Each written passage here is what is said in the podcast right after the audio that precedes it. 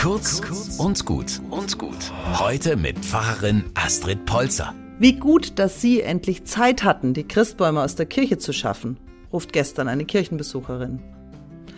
Das hatte nichts mit Zeithaben zu tun, entgegnet der Messner, sondern vorgestern war Lichtmess, 2. Februar, das Ende der Weihnachtszeit. Aber klar, das weiß heute ja kaum mehr jemand. In den Geschäften gibt's ja kurz nach Weihnachten die ersten Primeln und Ostereier.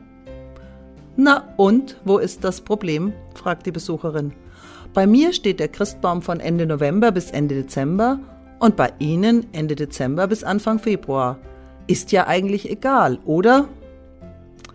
Ich denk mir, eigentlich hat sie recht. Und trotzdem frage ich mich, was steckt hinter der Tendenz, die weihnachtliche und österliche Festzeit weit vor den Feiertagen beginnen zu lassen und nicht danach, wie es im Festkalender eigentlich vorgesehen ist? Manchmal denke ich, es hat mit unserer Angewohnheit zu tun, gedanklich ganz oft schon in der Zukunft zu sein.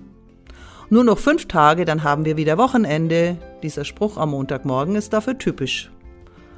Und ich merke, manchmal kann ich etwas Schönes gar nicht so richtig genießen, weil ich gedanklich ja schon etwas anderes plane.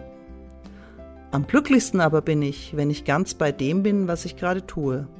Weihnachten feiern, Autofahren, ein Buch lesen, arbeiten – und der morgige Tag kann für sich selbst sorgen. Kurz und gut.